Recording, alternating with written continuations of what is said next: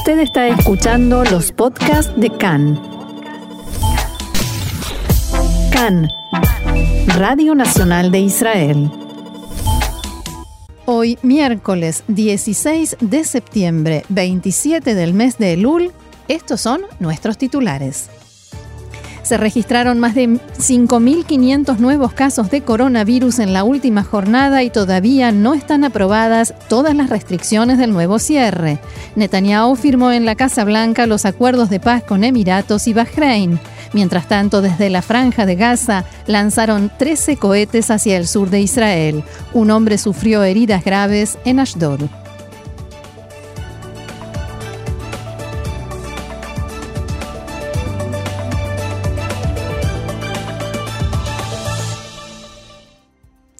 Vamos entonces al desarrollo de la información que comienza con el acto de ayer, anoche aquí en Israel y de día en la Casa Blanca en Estados Unidos, la firma de los acuerdos de paz y normalización de relaciones de Israel con Emiratos Árabes Unidos y Bahrein. Sobre esto hemos preparado el siguiente informe. La Casa Blanca se vistió de fiesta y en sus jardines se encontraron el primer ministro de Israel, Benjamin Netanyahu, el ministro de Relaciones Exteriores de Emiratos Árabes Unidos, Abdullah bin Zayed al Nahyan, y el de Bahrein, Abdulatif al-Zayani. El anfitrión, el presidente norteamericano Donald Trump decía,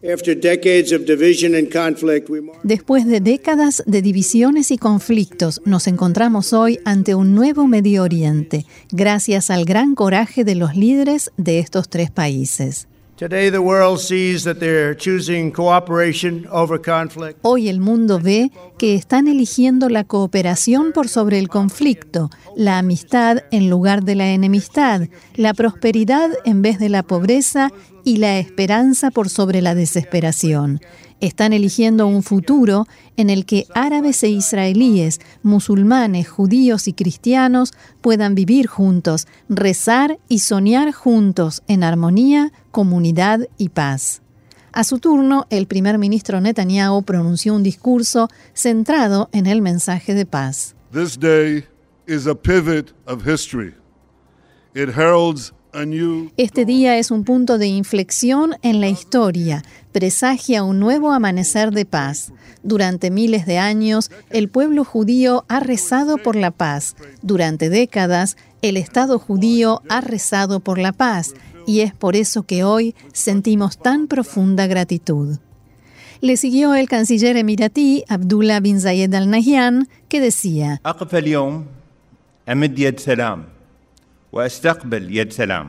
Estoy aquí hoy para extender una mano de paz y recibir una mano de paz.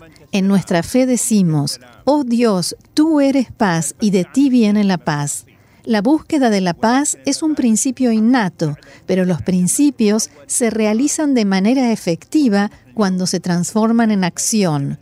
Hoy ya estamos presenciando un cambio en el corazón de Medio Oriente, un cambio que enviará esperanza a todo el mundo. Y por último, el canciller de Bahrein. El acuerdo de hoy es un primer paso importante y ahora nos corresponde trabajar urgente y activamente para lograr la paz y la seguridad duraderas que merecen nuestros pueblos. Una solución justa, integral y duradera de dos estados al conflicto palestino-israelí será la base, la piedra angular de dicha paz. Los funcionarios se dirigieron después al lugar especialmente preparado, firmaron copias de los acuerdos en inglés, hebreo y árabe y se retiraron acompañados por los aplausos de todos los presentes.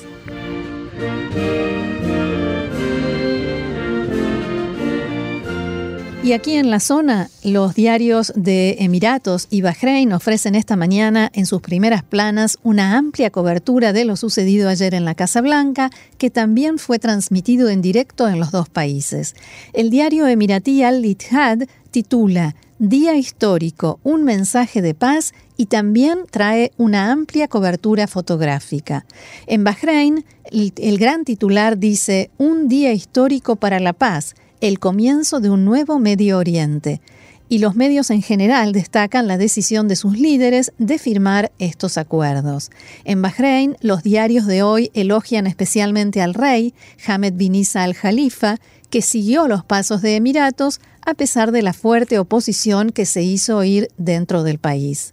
Y todos los medios de los dos países reiteran hoy el compromiso con la cuestión palestina y que ésta permanece inalterable incluso después de la normalización de relaciones con Israel. Uno de los párrafos más destacados, quizás el más, de los discursos de ayer en los medios fue el pronunciado durante el acto por el canciller emiratí Bin Zayed en su discurso, en el cual le agradeció al primer ministro Netanyahu por haber elegido la paz y no la anexión. Benjamin Netanyahu.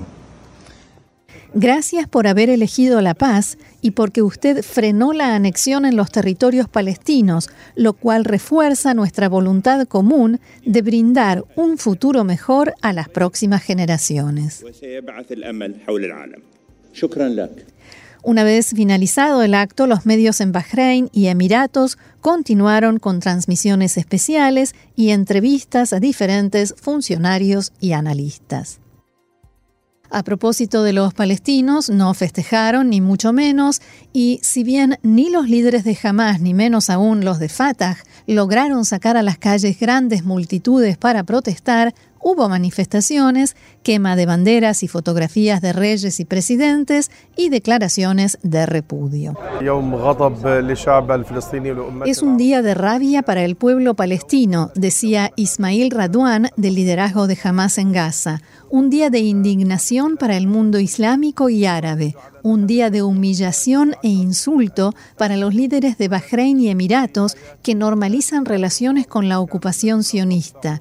El 15 de septiembre es un día negro en la vida de estos líderes de Emiratos y Bahrein, que normalizaron y traicionaron con la ocupación y renunciaron a su causa y a su apoyo a Palestina. También desde la Jihad Islámica, Khaled al-Batesh decía, lo que se necesita es apoyar el derecho del pueblo palestino, se debe apoyar la resiliencia de los palestinos y no trabajar y normalizar con esa entidad. ¿Qué está pasando hoy con estos países que el propio Trump está intentando conseguir el apoyo sionista de AIPAC por el lobby pro-israelí norteamericano, para las próximas elecciones y solucionar los problemas de Netanyahu a costa del pueblo palestino. Y también en Ramallah, uno de los dirigentes del partido que gobierna la autoridad palestina, el Fatah, Majed al-Fijani, señalaba: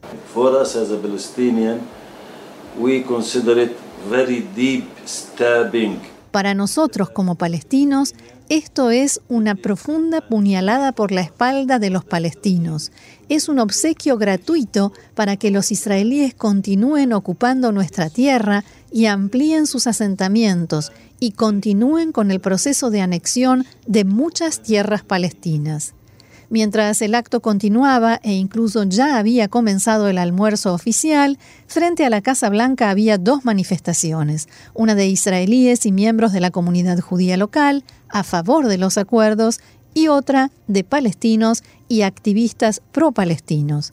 Los cánticos se cruzaban y por momentos las discusiones subían de tono y agentes de policía permanecían alerta y separando a las dos partes, evitando que la fiesta de los acuerdos de paz terminara con escenas de violencia.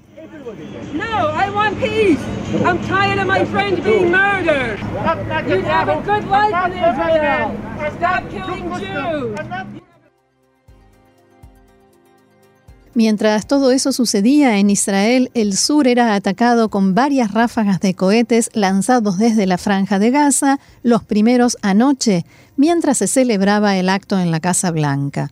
Un total de 13 cohetes fueron lanzados durante la noche en cinco ráfagas. Cinco estallaron en descampados y ocho fueron neutralizados por el sistema cúpula de hierro. Las alarmas comenzaron a sonar más temprano en Ashdod y Ashkelon, como decíamos, mientras en Washington se estaba llevando a cabo el acto de firma de los acuerdos de paz. Tzal informó que fueron lanzados dos cohetes desde Gaza, uno de ellos fue neutralizado por el sistema cúpula de hierro. Cinco personas resultaron heridas por esquirlas en pleno centro de Ashdod, junto al centro comercial Lev, entre ellos una mujer embarazada y un hombre de 62 años que sufrió heridas de mediana consideración a graves. El hombre se encontraba en la zona ya que todas las noches recoge en una panadería local toda la mercadería que no se vende durante el día y la reparte entre familias necesitadas. A eso había ido a ese lugar céntrico de la ciudad. Su estado de salud se deterioró durante la noche y fue definido por los médicos como grave y estable. Al menos ocho personas más fueron atendidas por ataques de pánico. En este caso, las alarmas sonaron apenas unos minutos después del final del discurso del primer ministro Netanyahu y mientras dirigía la palabra el canciller de Emiratos, Abdallah bin Zayed. Unas horas después, efectivos de Tzal también detuvieron a dos sospechosos que cruzaron la valla fronteriza en el sur de la franja hacia territorio israelí. A las cuatro y media de la madrugada llegó el turno de Sderot y los consejos regionales Eshkol y Sha'ara Negev, casi media hora después de la ofensiva del ejército israelí en respuesta a los primeros cohetes. Uno de los cohetes estalló en una carretera en Shara Negev. Afortunadamente no hubo heridos en ninguno de los casos en esta segunda seguidilla de ataques. El portavoz de Tzal informó que la Fuerza Aérea atacó al menos 10 objetivos terroristas de Hamas en la franja de Gaza, entre ellos instalaciones para la producción de armamento y de explosivos y un complejo utilizado para entrenamientos y ensayos con cohetes y otros proyectiles de la organización. Desde el ejército destacaron que esta ofensiva se llevó a cabo en respuesta al lanzamiento de cohetes contra Ashkelon y Ashdod. A primera hora de la mañana, Tzal volvió a atacar más objetivos de Hamas. El ministro de Defensa, Benny Gantz, llevó a cabo una reunión de evaluación de situación en la que participó también el comandante en jefe de Tzal, Aviv Kojavi, y al término de la cual dieron instrucciones a todas las fuerzas de seguridad. El primer ministro Netanyahu y su comitiva ya se encuentran en camino de regreso a casa. Antes de partir de Estados Unidos, Netanyahu se refirió a lo sucedido en el sur del país y dijo: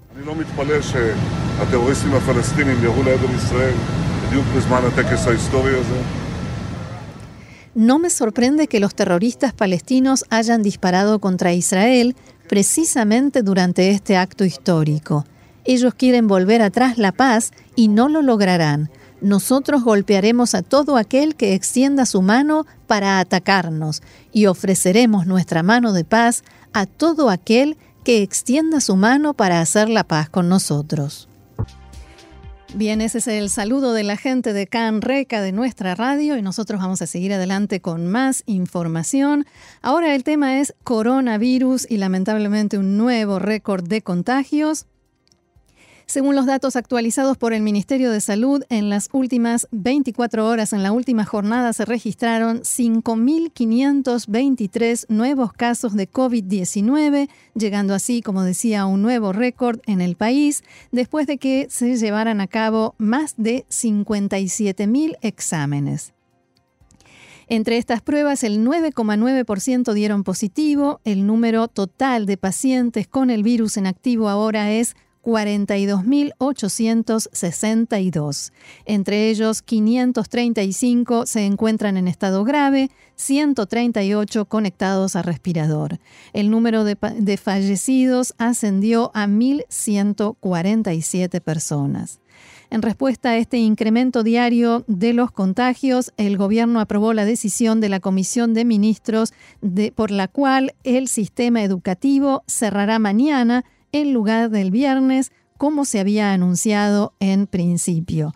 Los establecimientos de educación especial y centros educativos para niños y adolescentes en riesgo seguirán funcionando. Quien propuso, casi que exigió adelantar el cierre de los colegios fue el Coordinador Nacional para la Lucha contra el COVID-19, profesor Ronnie Gamso, que expuso ayer ante los ministros que el porcentaje de contagios entre los niños y adolescentes entre 10 a 19 años aumentó en un 18%, entre un 18% a un 26% desde el inicio del año lectivo. El profesor Eran Segal del Instituto de Ciencias Weizmann decía lo siguiente respecto de este tema.